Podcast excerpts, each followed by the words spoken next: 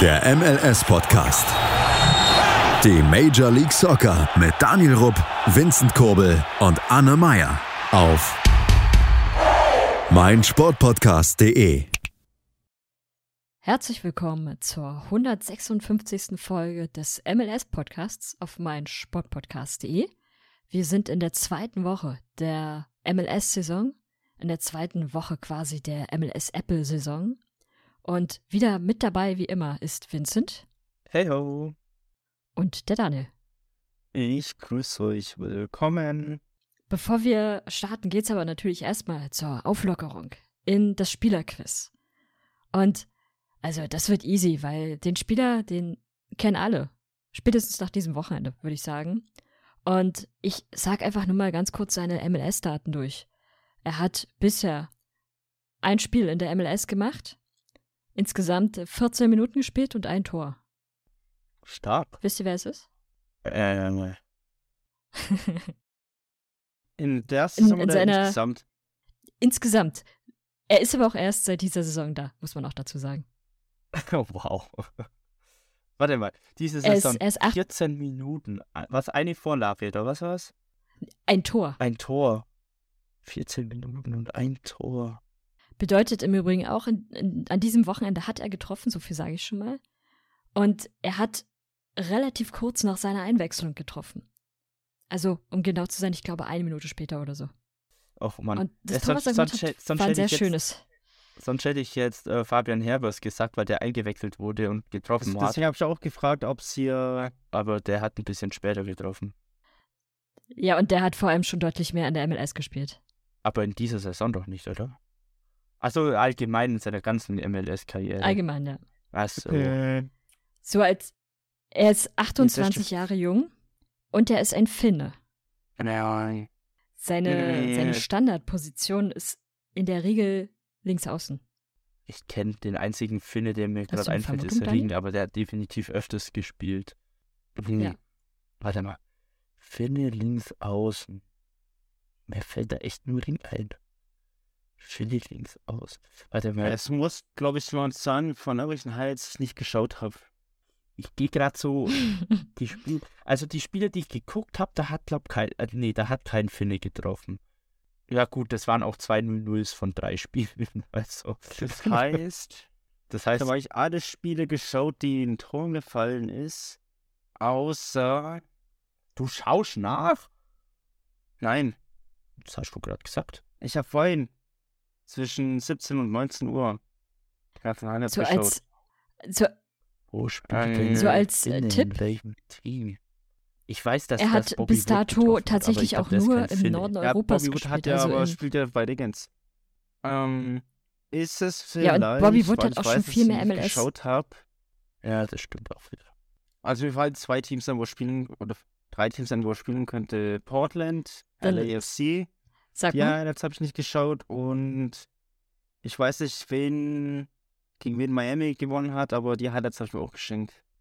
Aber Portland LAFC spielt doch nirgends ein Finne. Weil die habe ich, das, die Highlights habe ich geguckt und da spielt kein Finne. sagen wir es auch mal so, der Name klingt nicht besonders finnisch. will da jetzt drauf kommen. Wer war das? Ich habe irgendwie das Gefühl, das ist so ein, so ein, ähm, nee, Äh, nee, aber bei St. ist- Louis hat auch kein Finne Ähm, getroffen. Die haben da überhaupt gar keinen Finnen. jetzt muss ich einfach mal, jetzt nicht? ich einfach mal einen Namen. Ähm, wie heißt der? Poyampalo, der Ex-Leverkusen, war glaube ich auch ein Finne. Dann Temo Puki kenne ich noch als Aber Finne. von Japalo spielt doch nicht in der MLS, oder? Eben. Spiele ich in der MLS, deswegen sage ich es halt. Dieser Lapalien, Aber der spielt doch auch der ihr spielt aber schon länger in der MLS. schon. Genau. Also nicht sein erstes Spiel für den Verein. Finne. Ich, also ich weiß, dass bei Austin hat Uruti getroffen, der kann es nicht sein. Bei Chicago hat Hervus getroffen, New York City weiß ich jetzt nicht, wer getroffen hat. New England glaube ich auch nicht. Columbus hat, glaube ich, zweimal Solarian getroffen. Ja, anders von Doppelpack. Bei Vancouver hat Schöpf getroffen. Ja, St. Louis und Charlotte war kein Finne dabei, das weiß ich. Ja. Bei Dallas Galaxy weiß ich die Schützen nicht, da könnte drin sein. Seattle, glaube ich, ist auch kein Finne, sonst würdest du es schon wissen. Ja, eben. Das, und es war Morris und. Also entweder, Capella. also ich würde ich würd mal schätzen, entweder er spielt bei San Jose, bei Dallas, Das LA auch sein. Galaxy, New England. Galaxy wird es nicht sein, weil Galaxy war 1 in Führung. Gegen Dallas haben die gespielt. Dallas. Okay. Oder er spielt bei ähm, Ding, wie heißt's? Atlanta, Toronto, wer hat da getroffen? Atlantis Toronto. Stimmt, habe ich auch nicht geschaut. Oder auftippen. Okay. Oh! Nee, spielt der Hansfinne? Warte Wo mal. denn? Nee, das Spiel habe ich gesehen. Wir hatten da noch mal getroffen. Welches Spiel? Miami Philly. Wir hatten noch mal die Tore für Miami gemacht. Aber haben die einen Finnen im Team? Also bei, bei Miami hat äh, getroffen Oh, Sh und Taylor. Shaw, genau, Shaw. Oh, das war ein geiles Tor. Äh, Weil- ja. Die, stimmt, äh, nee, beide Tore von Miami waren geil. Auch das von Taylor war mega. Ich glaube, ein Volley oder so war das. Mhm. Ja. Ja, das 1 bei Miami. Shaw. Ich sage jetzt einfach mal Taylor. Ich weiß nicht, wer das ist. Ich, ja, so wie Anne reagiert, würde ich jetzt auch auf Taylor tippen. Hört sich zwar sehr unfinnisch an, aber Ge genau das ist es. Es ist nämlich tatsächlich Robert Taylor, der zumindest im Englischen so ausgesprochen wird, aber der einen wahnsinnig englischen Namen hat, aber Finne ist und eingewechselt wurde und dann direkt ein richtig, richtig starkes Tor gemacht hat. Das war Ich habe jetzt seine geil. Station, seine Station davor nicht groß benannt, weil ah, ich glaube, dass niemand von uns wirklich stark im nordeuropäischen Fußball ist und er sich wirklich nur dort aufgehalten hat und bis dato auch noch nicht groß in Erscheinung getreten ist. Das war jetzt sein erstes Spiel gewesen. Im Spiel zuvor war er nicht im Kader gewesen, jetzt war er im Kader, beziehungsweise auf der Bank erstmal und ist dann eingewechselt worden und hat eine Minute später gezeigt, warum er eingewechselt wurde. Und äh, ja, mit einer, mit einem sehr, sehr schönen Tor. Was würde ich persönlich sagen, mein Lieblingstor der Woche war, deswegen habe ich ihn ausgesucht. Ja, Der das, Finne mit dem englischen Namen. das war wirklich richtig cool. Also, wie vorhin schon gesagt, ich habe das Spiel gesehen, aber ich fand beide Tore richtig schön, aber das von Taylor, ich, ich glaube, das war der Volley-Schuss, ne? Hm, genau. Ja, das war echt gut. Also man muss auch sagen, in dem Spiel, Miami hat auch verdient gewonnen. Tatsächlich, Philly habe ich nicht wiedererkannt. Ähm, die haben es gut gemacht, Philly unter Druck gesetzt. Das Einzige, was ich, oder was wir so, weil wir haben das ja im Discord online geguckt auf unserem MLS-Server, wo ihr auch gerne dazukommen könnt, jedes Wochenende. Ähm, was ich nervig fand, ist, dass es sehr viele gelbe Karten gab. Auch unnötige gelbe Karten, wie einfach einen zweiten Ball beim Einwurf mit reinnehmen, um das Spiel zu verzögern. Nach 20 Minuten oder so. Und etliche nervige Fouls, die zwar nicht alle Karten gaben, aber halt immer so, so Spielunterbrechungen. Da kam kein Fluss rein. Spielfluss. Und dann hat sich, glaube ich, auch noch irgendwann, so kurz vor der 80. Jaw, glaube ich, verletzt gehabt. Der musste dann auch wieder raus, der Torschütze zum 1-0. Und ich glaube, der ist dann für Taylor sogar reingekommen, meine ich. Ich glaube, so rum war es sogar. Stimmt. Also Torschütze für Mhm, genau. Torschütze sozusagen. Ja, genau. Genau, ja. Ähnliches würde ich tatsächlich auch zu dieser Partie sagen. Mir ist aufgefallen, dass Philly an ganz vielen Stellen sehr unsortiert und unkonzentriert wirkte. Sie hatten auch ihre Chancen, so ist es nicht, aber die Chancen, die sie hatten, waren meiner Meinung nach meistens ziemlich ungefährlich. Und also sie waren wirklich nicht wirklich zu erkennen und auch ja ihre Spielweise ziemlich ja ziemlich unnötig unnötiges Einsteigen und auch wie du gerade eben schon gesagt hast, diese Aktion, dass dann einfach schnell mal ein zweiter Ball aufs Feld geworfen wird, obwohl alle genau wissen, dass gerade solche Aktionen in dieser Saison definitiv bestraft werden. Das ist einfach unnötig und dämlich, macht auch das Spiel dann hässlich. Weiß ich nicht. Also da haben sie wirklich höchst verdient verloren. Und ja, wie wir schon gesagt haben, die Tore waren echt richtig toll von Miami. Absolut. Hattest du dir die Highlights angesehen oder das Spiel angesehen, Daniel? Ich habe es ja vorhin tatsächlich schon gesagt, es war tatsächlich so das einzige Spiel, wo ich die Highlights nicht geschaut habe. Abgesehen von ganzen Nullnummern an dem Wochenende. Ich auch tatsächlich in Heidenheim war das Wochenende und deswegen auch nicht live die MLS schon Du hast eigentlich so eins der drei besten Spiele mit Toren einfach nicht geguckt, die Highlights. ja, Ja, das ist schon Miami. Ja. Auch, Also ich auch weiß, die- Miami die kann Tore mal hab ich gesehen. Tatsächlich, die Tore, die waren definitiv sehenswert. Aber ansonsten Ja, meh. Ansonsten, wir können ja ganz kurz was zu einer Nullnummer sagen. Ähm, die Red Bulls gegen Nashville oder man könnte es auch sagen, die Red Bulls Ost gegen die Red Bulls Mitte, weil einfach in, im Mittelfeld von Nashville waren von vier Spielern drei von den Red Bulls. Das, weiß ich nicht, war irgendwie ein bisschen komisch. Also Sean Davis, ähm, dann Dex McCarthy und Alex Mule, alle im Mittelfeld. Dex McCarthy hat sich erstmal nach drei Minuten eine gelbe Karte wegen eines taktischen Fouls geholt. Ja. Auch ein bisschen absurd. Er ist dann irgendwann, ich weiß gar nicht, ich glaube in der 57. Minute oder so ausgewechselt worden. Und derjenige, durch den er oder der ihn ersetzt hat, hat ebenfalls relativ schnell eine gelbe Karte dann noch gesehen. Also irgendwie die Position scheint so ein Ja, ja, äh, Indikator. für, für gelb zu sein. Ja, die Partie ging 0-0 aus. Ich persönlich fand die Red Bulls besser, weil sie die besseren Chancen auch hatten. Ja. Gerade in der 11. Minute John Torkin mit einer riesen Chance und der schießt dann einfach schlecht. Ey, aber okay, ich habe mich in die Frisur von John Tolkien verliebt. er, ist, er ist einfach eine Schönheit. Es ist, es ist, äh, oh, ist diese Frisur cool. Oh Mann. Und ja, ähm, Nashville hatte zwischenzeitlich auch noch ein vermeintliches Tor, das von Alex Mule, Ich habe mich so gefreut Das ist aber-. Ich sag's dir, wie es ist, Anne. aberkannt worden. Ähm, völlig zu. Recht wegen, wegen Abseits und wegen schlechten Torjubel. Ich, ich finde, ein Mule, der darf immer im Abseits stehen. Der hat begrenzte Fähigkeiten, ist aber eine Legende. Und das sollte man ihm entgegenkommen. Ja, das stimmt. Und so ging die Partie dann am Ende 0-0 aus. Ich persönlich fand es ein bisschen schade für Red Bulls, aber okay. Ja, Und- ansonsten und- gab es tatsächlich. Und sehr ärgerlich für alle Ja? Fantasy-Spieler, die Zimmerman hätten, hatten. Ja, ja. Da spielt Ja. der Typ einmal Der- zu null und holt sich kurz vor Schluss eine gelbe Karte ab. Auch so unnötig wieder. Naja, Ansonsten gab es ja an diesem Wochenende sehr viele Unentschieden, auch relativ viele Nullnummern. Und was mir an diesem Spieltag aufgefallen ist, das, was ich sonst immer so anpreise, dieses, die ersten drei Spieltage sind pure Anarchie, das ist bisher an den ersten beiden Spieltagen nicht eingetreten.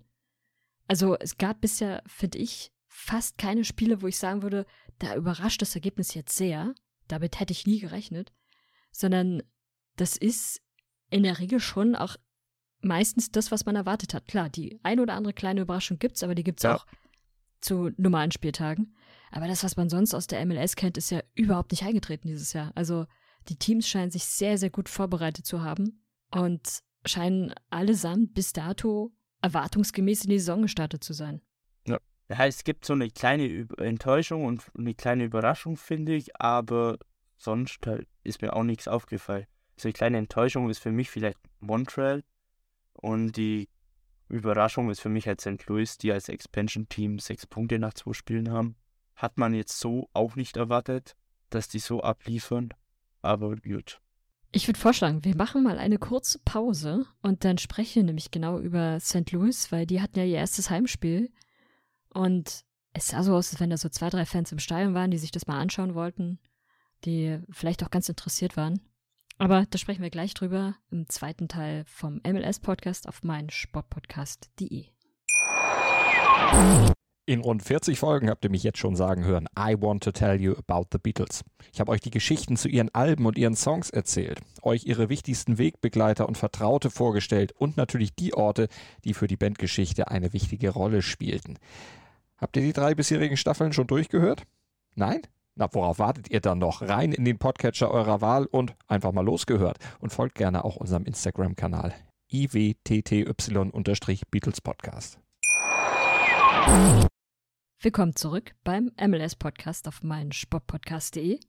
Und wie gerade eben schon angekündigt, gehen wir jetzt mal zu St. Louis, die ihr erstes Heimspiel hatten und da ein Team erwartet haben, was auch noch keine sehr lange MLS-Geschichte hat, nämlich Charlotte FC. Und die Partie hätte für St. Louis erstmal nicht besser starten können. Wahnsinnig viele Fans im Stadion, sehr, eine sehr, sehr umfassende Choreografie, die man sich da entwickelt hat. Also das sah schon sehr stark aus, was man in St. Louis dort aufgebaut hat. Also gerade die Fans, die wirkt wirklich so, als wenn sie richtig Bock haben auf dieses Projekt. Und naja, also nach dem, nach dem ersten Sieg im letzten Spiel ist man natürlich auch erwartungsgemäß motiviert rangegangen. Allerdings hat es nicht so richtig gut angefangen nach 25 Minuten etwa. lag man im Rückstand. Habt ihr euch die Partie angesehen? Tatsächlich lediglich die Highlights, aber ich finde, dass eine Person ist ja beim Spiel so besonders rausgestochen. Und es war Ja. kein Spieler. Ja, hat, der ist mir auch aufgefallen. Daco hat sich Also, das Spiel angeguckt am Handy Highlights und der hat gesehen, sich so aber- aufgeregt darüber. Aber, also, Ich weiß, wie du, auf was du hinaus spielst. ja, also der Unparteiische der Partie war Ted Ankel. Wie immer. Der hat halt Ich glaube, ich Der muss hat weiter halt- ins Detail gehen. in der ersten Halbzeit allein fünf gelbe Karten verteilt und vier davon zwischen, äh, und alle fünf zwischen der 39. und 45. plus vierten Minute. Also, der hatte richtig Bock und dann in der zweiten Halbzeit sind nochmal drei gelbe Karten dazugekommen. Also sieben gelbe Karten im Spiel.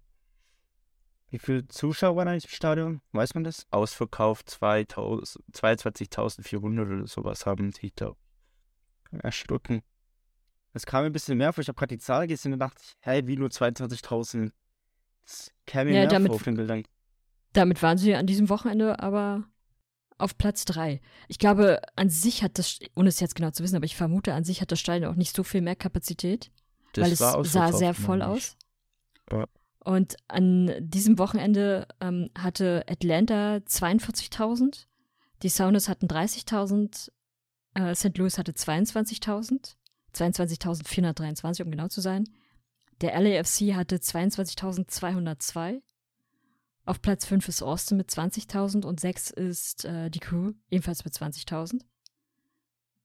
Also es war an sich auch ein durchaus gut besuchtes äh, Ich, MLS-Wochenende. ich, ich würde meine, alle, sagen. die du aufgezählt hast, also bis auf halt Atlanta und Seattle, müssten eigentlich alle ausverkauft sein, alle Stadien. Weil die, also ich weiß, dass die nicht mehr Sitzplätze haben, so die Stadien, oder so um diesen Dreh rum, was du Mhm. vorgelesen hast. Die müssten alle ziemlich ausverkauft sein. Also starkes Wochenende eigentlich. Zuschauertechnisch. Ja. Kann man nichts sagen. Aber gehen wir nochmal zu St. Louis zurück. Das erste Tor in ihrer Vereins- oder Clubgeschichte in der MLS ist leider ein Gegentreffer. Und was mir da aufgefallen ist, das war tatsächlich von Charlotte sehr, sehr schön rausgespielt. Und dann, ja, am Ende ist es ein auf, auf die perfekte Höhe gespielt und ein perfekter Kopfball. Also war auch durchaus ein nettes Tor. Da muss man sich nicht schämen, dass man so ein Tor als erstes der, der Geschichte ähm, oder der MLS-Geschichte hat. Allerdings war es auch nicht das einzige Tor, was Charlotte gemacht hat. Was sagt ihr denn zu dem nächsten Tor? Habt ihr das, ihr habt es mit Sicherheit gesehen, oder? Elvin. Ähm, ja, also, ähm, ich, ich, ich, weiß nicht, Der- ob ich mit, mit, mit Bill Tulioma Mitgefühl haben soll oder ob ich ihn einfach auslache. Aber sagen wir es ähm, mal, mal so, sein, der sein Kommentator hat einen richtig schönen mit. Satz. Der Kommentator sagte nämlich, äh, ich zitiere, First Home Goal ist ein Own Goal. Und auch das war ein Kopfball, aber halt vom Verteidiger. Und der hat einfach seinen Torhüter perfekt äh, überspielt. Und dann war es drin und stand plötzlich eigentlich. 1-1. Ja, war, also war perfekt gemacht, wenn er das Ja. wirklich so wollte. Alle Achtung. Absolut. Ja, und dann beim 2-1 traf ein Deutscher per Elfmeter. Ein weiterer Deutscher, der sich in die Torschützenliste der MLS einträgt, nämlich Eduard Löw. Nach einem, ich glaube, Handspiel von. Widerski, glaube ich. Also ganz... Aber auch dieses Aber- ha Handspiel, also keine Ahnung, was das sollte. Er hat die Hand relativ weit vom Körper, also nicht so weit, aber er hat die Hand vom Körper abgelegt. Das ist einfach, du bist doch als Verteidiger nicht in der Situation, dass du, dass du dem die Hand unbedingt dort haben musst und dann auch noch mit dem Schiedsrichter rumdiskutieren wollen, dass das ja kein Handspiel war, ist halt auch Quatsch, weil man das eindeutig sieht Ja, und der Ball vorher noch nicht mal von seinem eigenen Körper abgesprungen ist, sondern wirklich straight gegen die Hand. War blöd für ihn. Für, für die Gastgeber natürlich umso besser, ja. weil dann hatten sie ihr quasi ihr erstes eingeschossenes Tor auch noch. Und es endete ja auch nicht, sondern es endete in einem weiteren Fiasko für Charlotte. Hatte St. Louis das nicht letzte Woche schon mal? Ja. Ich glaube ja, oder? Ja, da hat er auch das entscheidende? Endtor geschossen. Und ich glaube, der könnte, je nachdem wie St. Louis performt, könnte es echt ein, ein, guter Spieler für die MLS werden. Der Brasilianer, der nicht aussieht wie ein Brasilianer und einen Nachnamen hat, der auch nicht brasilianisch klingt. Joao Der, Klaus. wenn er rennt, wenn er rennt, so aussieht, als wenn er 43 wäre, aber eigentlich ist er erst 26 oder Mhm. 28. ich finde, der rennt ein bisschen wie Erling Haaland, so, so ein bisschen so, so stämmig, buckelig irgendwie, so. Erinnert mich ein bisschen so dran. Mich, mich erinnert er vom Rennen eher immer an Tom Brady. Das ist also ein, ein Antritt wie eine Schnecke, aber naja, im zweiten Spiel das zweite Tor. In dem Fall jetzt, dieses Tor kam zustande, indem der Torhüter passt den Ball zu seinem Verteidiger. Der Verteidiger hat die schlaue Idee, den Ball nochmal zurückzupassen und sieht aber nicht, dass Klaus direkt hinter ihm steht. Also was heißt direkt? Zwei Meter vor ihm im Prinzip. Fan. Und der bedankt sich natürlich, nimmt den Ball mit und äh, schenkt ein. Am Ende fand ich, hat Charlotte sich selbst das, äh, den, den Sieg weggenommen. Also, oder anders formuliert, Charlotte hat den Sieg an St. Louis geschenkt. Ja. Weil diese Fehler, die da passiert sind, da ist ja wirklich alles von vorne bis hinten schiefgelaufen. Letztendlich muss man aber auch sagen, ich gönn's vor allem den St. Louis-Fans, die wirklich ordentlich Stimmung gemacht haben. Ich glaube, für das Team war das eine richtig coole Erfahrung. Und äh, dann kann man sich, kann man gespannt sein auf die weiteren Spiele in der Saison, wie, wie die Fans da noch so performen werden. Ich hoffe nicht so gut. Was waren denn ansonsten noch Partien vom Wochenende, die ihr besonders interessant fandet? Äh, was ich gesehen habe, weil es auch für deutsche Zeit sehr früh kam, weil AFC gegen Portland tatsächlich. Und das war auch am Wochenende, meine ich, das torreichste Spiel, wenn ich jetzt alles richtig im Kopf habe. Nämlich mit fünf Toren und einem 3 zu 2 Sieg für LAFC. Was natürlich nochmal knapp wurde, weil der LAFC 3-0 geführt hat. Und Portland noch ein kleines Comeback gestartet hat, was doch nicht ganz gereicht hat. Ähm, was auch eine lustige Anekdote war zum Spiel, dass ähm, Daku hier ist ja durchaus bekannt hier im Podcast. Der hat sein Team noch äh, zusammengestellt in Fantasy und hat einen IV gesucht, der billig war. Wieso auch immer war Kilini billig. Und er hat ihn halt dann genommen, weil er von Anfang an gespielt hat. Und dann haben Kumpel und ich haben ihn davon abgeraten, haben gesagt, das ist ein Fehler. Ähm, wir nehmen den nicht, weil der hat, er nimmt die MLS eh nicht so ernst, der hat nicht so Bock drauf und pipapo und das hat man ja bei dem Handspiel damals gesehen und der wird nicht so gut performen und Dapo hat sich gedacht, nö, er nimmt ihn trotzdem und tja, wer hat nach 24 Minuten das 1 zu 0 gemacht? Chiellini und Daco hat richtig fett Punkte abgesahnt. Und es sah auch noch sehr lang danach aus, dass er auch noch zu Null spielt und er sau viele Punkte bekommt. Immerhin hat der LFC noch zwei Gegentore bekommen und somit hat Chiellini nicht so viele Punkte, obwohl er hat schon sehr viele Punkte gemacht. Aber hätte er noch zu Null gespielt, dann hätte Daco richtig abgesahnt. Ähm, von dem her, den Punkt habe ich ihm nicht gegönnt. Aber worüber ich mich dann wieder richtig aufgeregt habe, war dann halt, dass ein Evander getroffen hat. Ich hasse diesen Spieler, weil ähm, mein Gegner hatte Evander im Team und der war da auch noch Captain. Und somit habe ich schön bei Fantasy verloren wegen Evander. Wieso musste der auch treffen, dieser Dödel? Naja, und dann zum 3-2 hat dann Christian Paredes noch ähm, getroffen, was aber halt dann leider für die Timbers nicht mehr ganz gereicht hat. Aber auch ein starkes Spiel von Opoku und Vela, die jeweils ein Tor und eine Vorlage haben. Also auch die zwei äh, haben mir sehr gut gefallen, vor allem am Opoku. Ähm, der ist, finde ich, ganz interessant eigentlich, den Spieler. Ähm, der ist auch noch nicht so alt. Ich glaube, Ghana, ich noch, doch, ich glaube, der ist auch letztens erst ähm, Stammspieler geworden. Also der wurde mal berufen ähm, vor der WM. Also gönne ich ihm voll. Ist noch relativ jung. Also ich meine, irgendwas unter 23 müsste sein. Und spielt ja jetzt auch schon länger beim LAFC. Ich bin gerade nur am überlegen, ob der via Draft kommt oder nicht. Das weiß ich jetzt tatsächlich leider nicht. Aber sehr interessanter Spieler und der hat mir hier auch sehr gut gefallen. Und im Großen und Ganzen fand ich es ein gutes, spannendes Spiel. Ähm, auch gab auch eine Tifo vorm Spiel von den LAFC-Fans. War ganz ansehnlich, jetzt nichts Besonderes, aber war ganz nett. Und sonst ist mir, glaube ich, jetzt nichts aufgefallen. Äh, mir ist eine Kleinigkeit aufgefallen, über die wir auch reden müssen. Und zwar der Banner, den der LAFC nun hat im Stadion, Ach, im heimischen Stimmt. Stadion. Gibt es da schon ein Statement vom Vorjahressieger äh, New York City FC, wie oft in der Banner da reinpasst? Oder? Äh, die haben schon geklagt, weil der Banner größer ist als ihrer. Das wollen sie nicht. Ah, okay, okay, ja, also das ist ja wirklich.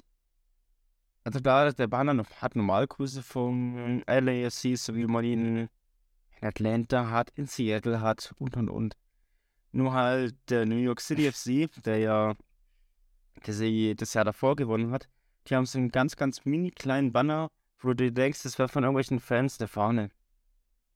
Aber so eine Fanshop-Fahne. Ja, eben. Und eines, Übrigens- eine Sache ist mir auch noch aufgefallen, die ich sehr traurig fand. Hollingshead hat keinen Schnauzer mehr. Der schöne Pornoschnauzer. Weg ist er. Der kommt wieder, spätestens zu den Playoffs. Was, was mir noch aufgefallen ist, die Spieler haben ja jetzt ihre Champions-Ringe bekommen. Ich weiß noch nicht so genau, was ich davon halte, dass man das jetzt auch im Fußball so mit dazu nimmt. Aber, Aber es, okay, ist, sollen ist, sie ich glaube auch schon seit ein paar Jahren so. Ja, ja, ja, Ja. ich weiß, aber ich finde es trotzdem immer merkwürdig. Und dazu gab es natürlich so eine kleine Zeremonie und den ganzen Kram, den man halt dazu so macht. Und es gibt auch ein, ein Foto von Will Ferrell, der ja Mitowner des Clubs ist.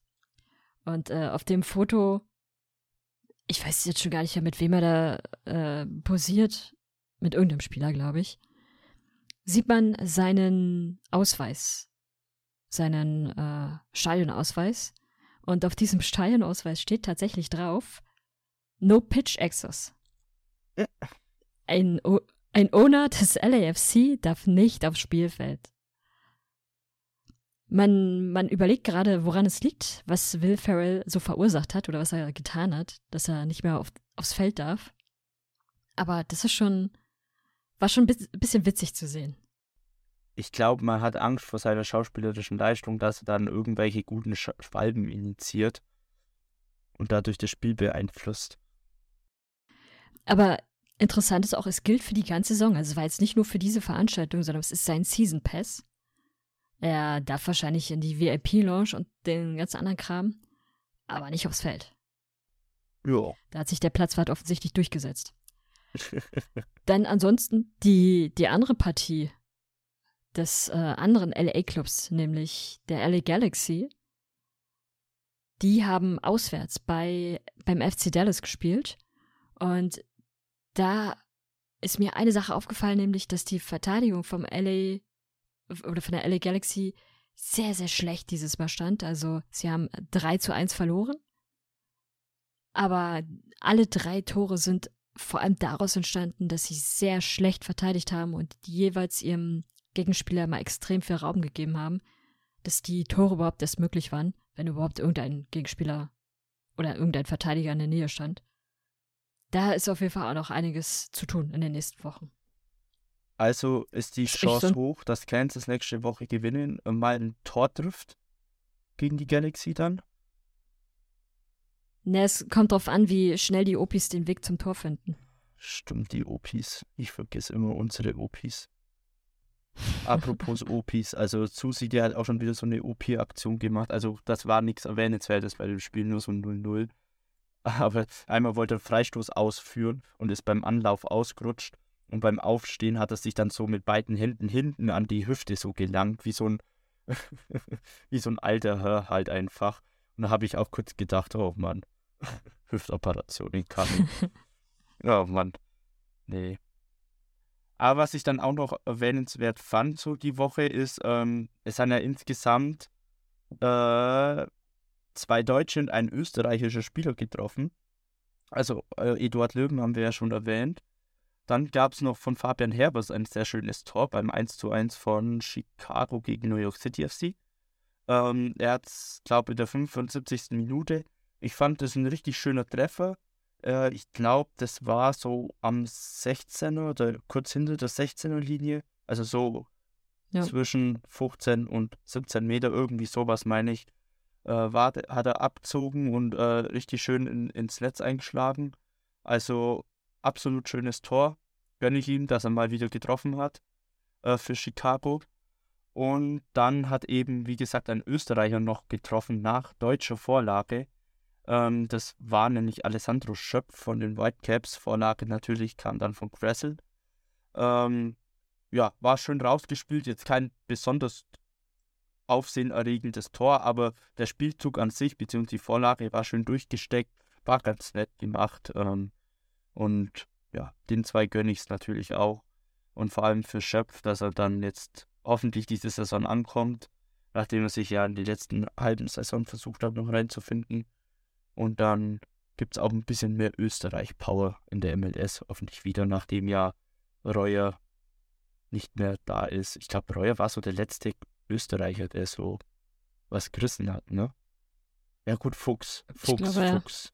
Ja, Oh, stimmt. Stimmt. der war ja, der war ja auch noch präsent bei Charlotte. Der hat eigentlich für sein Alter auch sehr gut gespielt. Ja. Ja, passt. Hallo, Bei- Ivanschitz. Auch Ja, der war ja schon länger. Ich habe ja gesagt, der letzte. Der ist ja schon.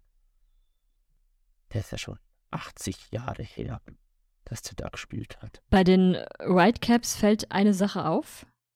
Wer wetten will, sollte wetten, ich weiß jetzt nicht, ob direkt in der Champions League oder ob im nächsten MLS-Spiel, aber ich vermute, auch die nächste Partie wird mit 2 zu 1 verloren gehen, beziehungsweise 1 zu 2. Weil bisher beide Spiele jeweils 2-1 als Niederlage. Äh. Wir hatten letzte Woche auch über Houston gesprochen und da hattest du noch sehr wohlwollende Worte über Houston verloren.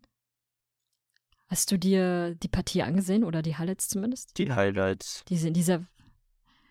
Eine Sache, die mir sofort aufgefallen ist, diese Trikots finde ich richtig schlimm. Vor allem in Kombination mit den Hosen und den Stutzen. Weil es einfach so leuchtend orange war. Also es hätte im Gillette Stadium auch hervorragend schneien können. Da hätten 30 Zentimeter Schnee liegen können. Die Houston-Spieler hätte man so oder so gesehen. Das fand ich irgendwie ein bisschen merkwürdig. Und auch da ist wieder aufgefallen, da war nicht viel hinter. Also sagen wir es, wie es ist. Wenn Bobby Wood gegen dich trifft, dann hast du ein riesiges Problem. Das haben wir ja Die schon mehrfach ersten drei festgestellt. Spiele sind Anarchie, das sind deine Worte. Das kommt noch. und äh, genau das ist halt bei, bei Houston jetzt passiert. 3-0 gegen die Rams verloren. Die Tore fand ich waren jetzt keine extrem besonderen Tore. Und die Rams spielen jetzt auch nicht den allerbesondersten Fußball. Aber bei Houston sieht man schon, da ist noch viel, viel Arbeit. Aber okay, vielleicht waren sie auch von ihren eigenen Trikots nur so dermaßen geblendet, dass sie nichts gesehen haben. Das kann natürlich auch sein. Apropos leuchtende Trikots, bei der Partie St. Louis gegen Charlotte, da hast du auch äh, gemeint, du bist hier irgendwo auf einer Party und brauchst eine Sonnenbrille. Dieses leuchtende Pink-Rosa, was St. Louis hat und dieses knallige Hellblau von Charlotte, das war auch eine sehr farbenfrohe Partie auf alle Fälle. Und weil ich Habt ihr, also kurzen Nachtrag noch zu Ja. Löwen und Herbers. Die beiden sind in der äh, Elf der Woche von der MLS gelandet tatsächlich. Also zwei Deutsche in der Elf der Woche. Kann sich so sehen lassen, finde ich. Ja. Habt ihr ansonsten noch Partien aus der Woche, die wir über die man sprechen müsste? Äh, ich nicht. Ich habe eine andere Statistik noch tatsächlich, um mich auch mal wieder zu Wort zu melden. Es gibt tatsächlich vier Spieler, die, was gelbe Karte angeht, eine Quote von 100% haben.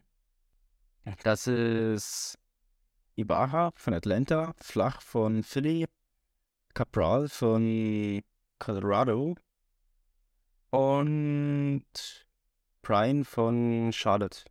Aber jetzt halt nur in dieser Saison die zwei Spiele, oder? Ja, Nee, und es gab keine rote Karte in den ersten zwei Spielen. Das ist natürlich auch ein positiver Rekord, den man gerne hört. Lustigerweise hat Cabral für seine zwei gelbe Karten 46 Minuten gebraucht für das COC. Während die anderen 180 bzw. 191 Minuten sich Zeit gelassen haben. Also Aber ich man sag stolz ja-. Ich sag ja immer, die ersten drei Spieltage sind Anarchie, auch für Ted Ankel. Dass da noch keine rote Karte geflogen ist, das ist pure Anarchie bei ihm. Spätestens am Und- vierten Spieltag kommt sie. Absolut. War aktueller Torschützen Anführer, List für Anführer der Torschützen. Klaus, oder? John Morris mit drei Treffern. Treffer in beiden Spielen genauso wie sein Kollege Heber. Genau, der bei zweiten steht, genauso wie Almada. Ja, gut, aber drei, Klaus. ich glaube viele. Ja, Klaus, Almada, Graztag, Bernardeschi, da sind einige. Nee, so viel dazu, finde, rote Karte nach zwei Spielen, ich weiß nicht, ob es schon mal gab, weil weiß man halt nicht. Boah, Aber man hat doch was. Aber was sind so eure Ich Meinungen so nach den ersten zwei Spielen Apple TV? Lohnt sich das? Ist es mal cool, so eine Konferenz zu haben? Oder Also, ich habe es ja jetzt dieses Wochenende geguckt und ich fand es sehr gut. Ähm, beim Spiel Kansas Colorado hatte ich irgendwie, wieso auch immer, als Grundeinstellung spanischer Kommentator. War ganz witzig, aber nach fünf Minuten musste ich halt dann doch auf Englisch umstellen, weil es doch irgendwie sehr anstrengend war. Und es hat ein bisschen gedauert, bis ich rausfinden konnte, wo man das umstellen kann. Aber es ging dann, ähm, man musste den Stream neu äh, schließen und dann beim Öffnen kommt ja dieses Pop-Up-Fenster live einschalten äh, von Anfang an und da kann man dann irgendwo auch sprachisch umändern. Ähm, kleiner Kritikpunkt ist, ähm, man kann nirgends die Lautstärke verstellen. Das geht tatsächlich nirgends, also vom, vom Spiel oder so. Das heißt, es läuft auf eine vorgegebene Lautstärke. Ich habe da ins Verrecken nichts gefunden, die anderen auch nicht. Und äh, ich weiß nicht, habe ich das letzte Woche schon erklärt, erzählt? Ich glaube schon mit den Ergebnissen, die halt dran steht, wenn man Real Life guckt oder Highlights schaut. Ähm, da stehen dann immer im Thumbnail sozusagen schon die Ergebnisse dran. Das finde ich auch nicht so nice, weil es dann schon jegliche Spannung vorneweg wegnimmt, finde ich. Genau. Aber sonst voll zufrieden. Ähm, ich finde die Shows vor den Spielen gut. Die ähm, Besprechungen, Taktik, Analyse mit den Experten, alles tipptopp. Also da habe ich echt nichts zu meckern. Das haben die gut gemacht. Das Studio sieht echt nett aus. Also ja, passt. Ich bin jetzt ein bisschen traurig, dass es in dem Kansas-Spiel in den ersten fünf Minuten kein Tor gab. Weil das ist ja bei spanischen Kommentatoren immer ganz besonders toll. Ja, ja. Da, da, darüber haben wir dann auch geredet im Discord. Und dann haben wir aber herausgefunden, dass die Araber doch ein bisschen lustiger sind. Ja, ich glaube, es gibt keinen arabischen Kommentar. Nee, das gibt's leider Noch nicht. Nee. Ich würde aber vorschlagen, wir machen mal eine kurze Pause und dann müssen wir uns auch noch über das neue Playoff-Konstrukt unterhalten, was ja kurz vor Saisonbeginn nochmal geändert wurde. Und das besprechen wir dann jetzt gleich im nächsten Part beim MLS-Podcast auf meinsportpodcast.de. Hey, Malte Asmus von meinsportpodcast.de hier. Ab März geht's weiter mit unseren 100 Fußballlegenden. Staffel 4 bereits. Freut euch auf Zlatan Ibrahimovic, Michel Platini, Cesar Luis Minotti, Paolo Maldini, um nur mal vier zu nennen. Und bis wir mit der vierten Staffel kommen, hört doch einfach noch mal rein in die bisherigen drei Staffeln. Ronaldinho, Sepp Meyer, Gary Lineker, Lothar Matthäus und viele weitere warten da auf euch. 100 Fußballlegenden. Jetzt überall, wo es Podcasts gibt.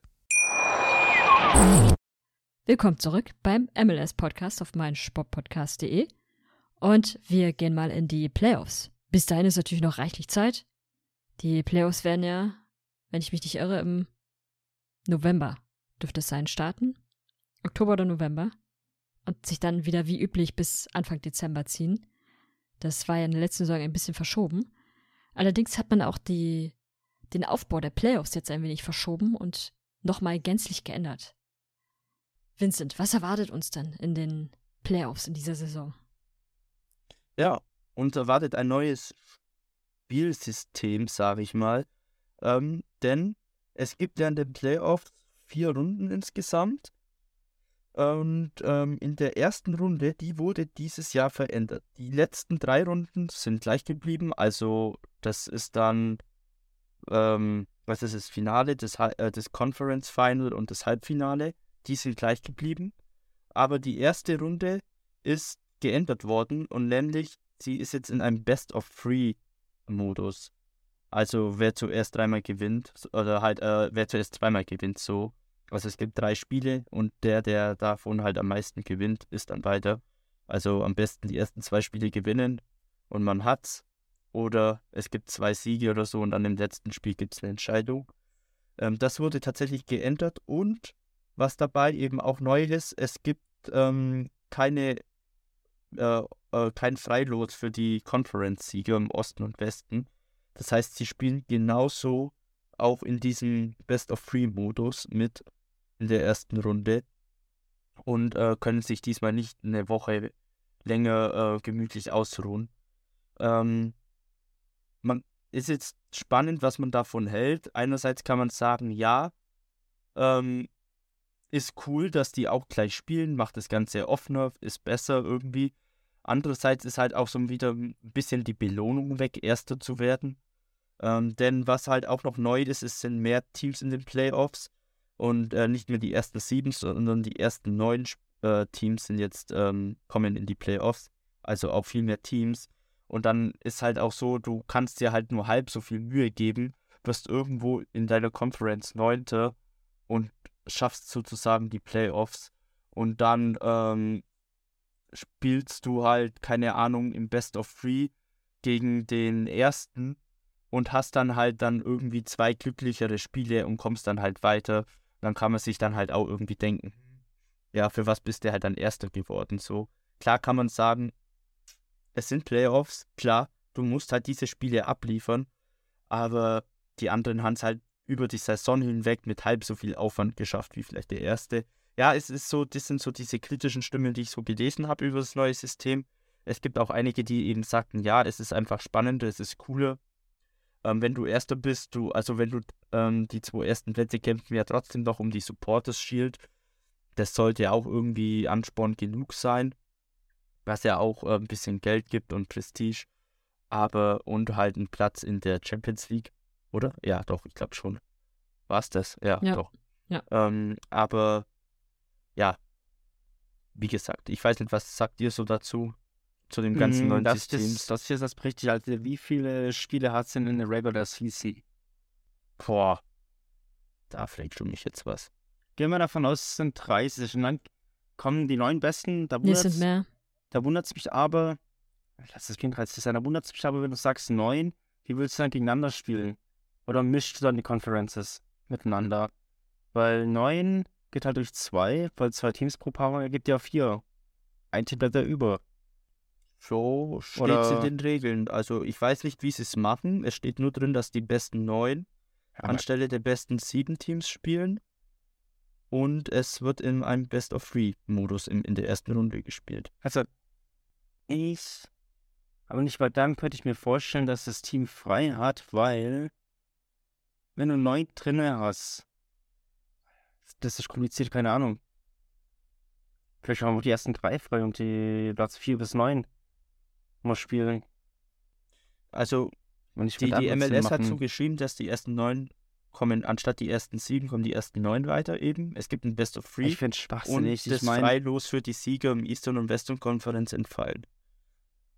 Ich, ja, ich weiß auch noch nicht, was ich davon halten soll, weil ich das letzte System eigentlich relativ gut fand oder halt erstmal so belassen habe. Es war ein klassisches System. Ähm, das ist jetzt was ja. Neues. Man muss jetzt schauen, wie es wird. Wie es sagt, ich, ich, kann, ich will mich da jetzt nicht irgendwie zu einer Meinung äußern. Ich finde es schon relativ kritisch, weil ich das alte System gut fand. Ähm, ich würde jetzt mal sagen, das alte finde ich stand jetzt auch besser wie jetzt das neue. Aber ich lasse mich gerne eines Besseren belehren, überraschen und schaue mir jetzt mal an, wie das so wird diese Saison.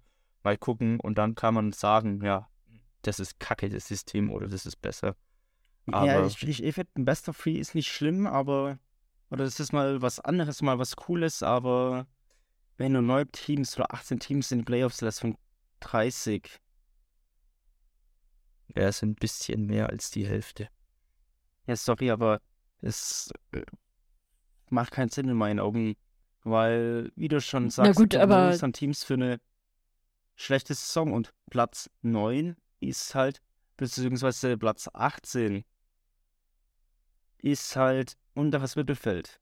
Beziehungsweise, aber man ja, man muss, man muss das ein bisschen auch in Relation betrachten. Damals, als es deutlich weniger MLS-Teams gab, sind auch die ersten sechs oder sieben Teams in die Playoffs eingezogen.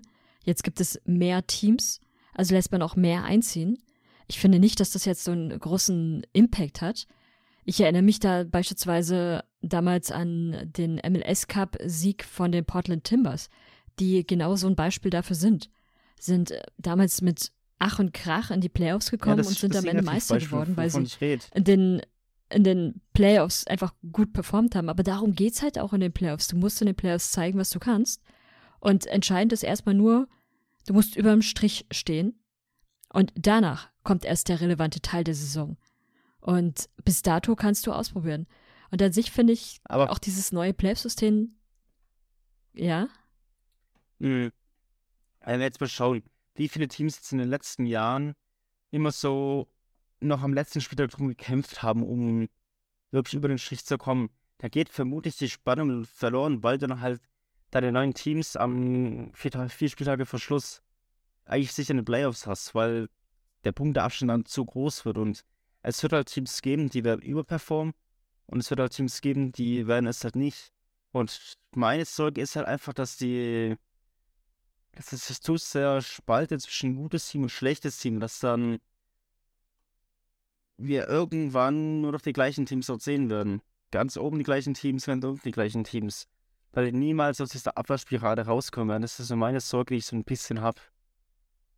Naja, nee, das Problem sehe ich ehrlich gesagt in Und der wie MLS gesagt, jetzt nicht so sehr, dass es da du einen Tabellenplatz hast im unteren Mittelfeld, hast du nichts in den Playoffs verloren. Aber also ganz ehrlich, das sind dann wahrscheinlich auch die Teams, die als erstes rausfliegen. Sie, diese Teams müssen dann, vermute ich, gegen die starken Teams spielen, also gegen Platz 1 bis 3 und haben da natürlich dann einfach die härtesten Gegner vor sich und sind dann wahrscheinlich einfach auf, auch die Teams, die wirklich ein, eine, eine richtig harte Performance dahinlegen müssen, um weiterzukommen. Und wenn sie es dann halt schaffen, Platz 1 äh, aus der ursprünglichen Tabelle zu besiegen, dann finde ich das auch okay, wenn sie in die nächste Runde einziehen. Weil wenn du in den Playoffs dann halt richtig gut spielst, dann hast du es vielleicht auch verdient. Und an sich, es geht ja in, in der MLS oder es geht ja generell bei Spielen mit Playoffs darum, dass du, dass du die ganze Zeit über so kontinuierlich planst, dass du so planst, dass du A in die Playoffs kommst und B am Ende noch genug Power hast, um auch diese Playoffs zu gewinnen. Es bringt dir ja nichts, wenn du vielleicht, keine Ahnung, eine starke Saison spielst und auf Platz 1 bis 3 bist, aber dir am Ende die Puste in den Playoffs ausgeht und du dann nur noch Quark zusammenspielst. Dementsprechend sehe ich da so die Problematik nicht. Was ich an sich aber gut finde bei, bei dieser Konstellation ist einfach, es wird mal wieder was anderes ausprobiert. Und das macht die MLS mit ihren Playoff-Systemen so etwa alle drei bis vier Jahre, dass sie da relevante Änderungen in den Playoffs vornehmen, die die Playoffs an sich nochmal interessanter machen. Und das werden wir jetzt vielleicht zwei, drei Jahre sehen. Oder vielleicht auch nur ein Jahr. Wenn sie merken, dass das nicht gut funktioniert, dann werden sie es nächstes Jahr nochmal ändern oder in zwei, drei Jahren. Aber ansonsten kann man, finde ich, der ganzen Sache erstmal eine gute Chance geben. Ich persönlich beispielsweise fand jetzt das letzte System eher langweilig, weil die Problematik dahinter ist, du hast ein Spiel und je nachdem, wo du in der Tabelle standest, hattest du dann, wenn du zum Beispiel weiter unten in der Tabelle innerhalb der Playoffs standest, dann hattest du immer Auswärtsspiele, die in der MLS einfach ein extremer Faktor sind und die einfach deine Chancen schon mal geschmälert haben. Wenn du weit oben warst, hattest du die ganze Zeit, hattest du A, eine Bye Week und B, hattest du die ganze Zeit äh, Home Games. Das ist A, für die Zuschauer blöd, weil ich meine eigenen Zuschauer als, als Gastteam kaum dabei haben kann, gerade wenn man solche weiten Distanzen reisen muss. Also jetzt mal als Beispiel, keine Ahnung, New England und Atlanta oder, oder Orlando. Wäre einfach eine sehr, sehr weite Distanz, wo man dann davon ausgehen kann, da sind kaum Zuschauer aus New England dabei. Ist halt irgendwie ein blöder Nachteil. Und mit so einem Best of Three, ich weiß jetzt nicht, wie, wie sie da das Heimrecht machen wollen. Wahrscheinlich werden sie da auch wieder so ein bisschen in die Richtung gehen. Die Teams, die oben standen, haben dann das Heimrecht. Aber da hast du vielleicht doch mal eher die Chance, so ein bisschen durchzuwürfeln. Und meine persönliche Lieblingsvariante war immer noch die Variante Hin- und Rückspiel. Haben sie irgendwann abgeschafft und ich fand es sehr schade. Und bin einfach gespannt, wie, wie jetzt die Variante funktioniert. Vielleicht bringt es ja doch deutlich mehr Spannung rein, weil man eben nicht mehr nur, gerade bei den Teams, die auf Platz 1 in der Tabelle sind, dass sie dann nur noch drei oder vier Spiele haben, sondern dass sie denen doch noch das eine Spiel mehr haben. Das wird sich zeigen. Ich werde ein bisschen zwiegespalten, gebe ich offen ehrlich zu. Ich lasse mich aber gerne eines Besseren belehren, bin ich ehrlich. Aber was, wo wir, wir werden es auch sehen. Vielleicht funktioniert es ja gar nicht. Wo ich natürlich zustimme, ist, dass Hin- und Rückspiel einfach was ist, was Pflicht sein sollte. Nur du ersetzt jetzt mit dem Best of Three die Verlängerung bei einem Unentschieden oder scheiß das Torverhältnis nach dem ersten Spiel. Ja, das, das, das, das könnte interessant sein, wenn du im ersten Spiel, keine Ahnung, 3-0 gewinnst, dann 2-0 verlierst und dann, und dann auf einmal unentschieden steht. Und du entweder kämpfen musst, dass du noch ein Tor schießt und gewinnst oder halt schauen musst, dass du es unentschieden über die Zeit bringst. Das Viel witziger wäre, wenn alle drei Teams unentschieden gegeneinander spielen. Ja, dann Am besten alle 1-1 ja. oder 2-2. Treffen sich denn alle zusammen auf, auf dem Platz und machen es? Dann ist aber die Frage, wer geht ins Tor? Welcher Torhüter von den dreien? Rodrigo Schlegel. Für alle ja, Teams. Natürlich.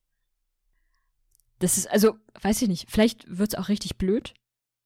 Ich finde es aber erstmal interessant und ich finde es ehrlich gesagt cool, dass die MLS da regelmäßig neue Sachen probiert. Und wie gesagt, wenn es nicht funktioniert, dann ist die MLS da eine sehr flexible Liga, habe ich die Erfahrung gemacht. Und hat auch kein Problem damit, solche Systeme dann wieder abzuschaffen und was Neues zu machen. Von daher mal abwarten. Und dann, vielleicht werden wir ganz positiv überrascht, dass es doch sehr spannend ist. Aber jetzt mal die, die Frage, die gar keine Wirkung hat. Welches Team ist eurer Meinung nach bisher ein Playoff-Kandidat? Jeder nur ein Team. Was jetzt Playoff-Kandidat ist. Also rein vom Spielerischen her würde ich halt tatsächlich Seattle sagen. So jetzt, was man von den zwei Spielen gesehen hat. Ich fand St. Louis auch nicht schlecht, aber die werden sicher nochmal einbrechen, deswegen gehe ich mit äh, Seattle Stand jetzt. Äh, mhm, ich ein Team aus dem Osten, ich gehe mit den Refs. Mhm. Warum? Sie liefern ab, sie macht ihre Hausaufgaben.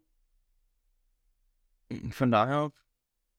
Und sie sind, sie haben also einen starken Trainer, haben ein starkes Team nach wie vor. Gut, die letzte Saison war jetzt ein bisschen ärgerlich, aber dieses Jahr wird es wieder was. Und ich finde es sehr, dass Ich hätte auch zuerst. ich hätte auch zuerst St. Louis überlegt. Allerdings glaube ich auch, dass sie, also die beiden Spiele, die sie jetzt hatten, da war auch so ein bisschen Glück mit dabei. Gerade jetzt das zweite Spiel, das haben sie eigentlich nicht aus, nicht aus eigenen Stücken gewonnen. Ich würde sie nicht abschreiben als Playoff-Kandidat, glaube sogar auch, dass sie das vielleicht sogar schaffen könnten. Allerdings ist es in meinen Augen noch zu früh, was zu sagen. Allerdings nehme ich auch ein Team, von dem man, glaube ich, nicht erwarten würde, dass ich sagen würde, nämlich Miami, die in meinen Augen bisher zwei Teams geschlagen haben, die nicht die leichtesten Gegner sind. Also Montreal und Philly.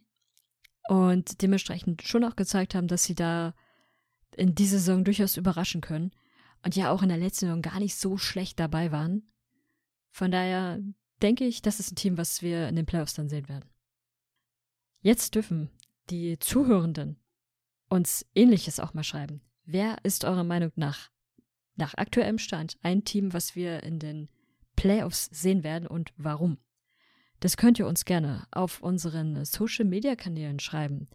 Auf Instagram unter MLS Supporters Germany, auf Twitter unter dem gleichen Namen, auf Facebook unter Box to Box oder auf Twitter unter Box2b, beziehungsweise Facebook ist es US Soccer News. Gerne aber auch im Discord-Channel MLS Supporters Germany Fans ist es, glaube ich. Da ist jetzt äh, ein reger Austausch ausgebrochen, weil der Discord-Channel komplett umgestellt wurde und es jetzt mehr Diskussionsmöglichkeiten gibt. Vielen Dank an Kevin an der Stelle. Und ja, kommt gerne mit dazu. Zu den Spieltagen werden wir bestimmt auch die eine oder andere Live-Schalte da nochmal hinkriegen. Gebt uns gerne auch Feedback und kommt auch gerne in die Tipprunde und auch in die Fantasy-Gruppe, weil ich will nichts sagen, aber ich bin aktuell mal wieder auf Platz 1 in der Tipprunde und das wollen wir alle nicht. Deswegen meldet euch noch schnell an. Noch bin ich schlagbar. Die ersten drei Spiele ein bisschen eine erfolgreiche Woche? habt eine erfolgreiche Woche? Versucht Anne im Tippspiel zu schlagen und dann hören wir uns nächste Woche wieder beim MLS Podcast auf meinsportpodcast.de. Bis dahin, tschüss. Bundesgarten, ciao. Wie baut man eine harmonische Beziehung zu seinem Hund auf? Puh, gar nicht so leicht. Und deshalb frage ich nach, wie es anderen Hundeeltern gelingt, beziehungsweise wie die daran arbeiten. Bei Iswas Dog reden wir dann drüber. Alle 14 Tage neu mit mir, Malte Asmus und unserer Expertin für eine harmonische Mensch-Hund-Beziehung, Melanie Lippisch. Iswas Dog mit Malte Asmus. Überall, wo es Podcasts gibt.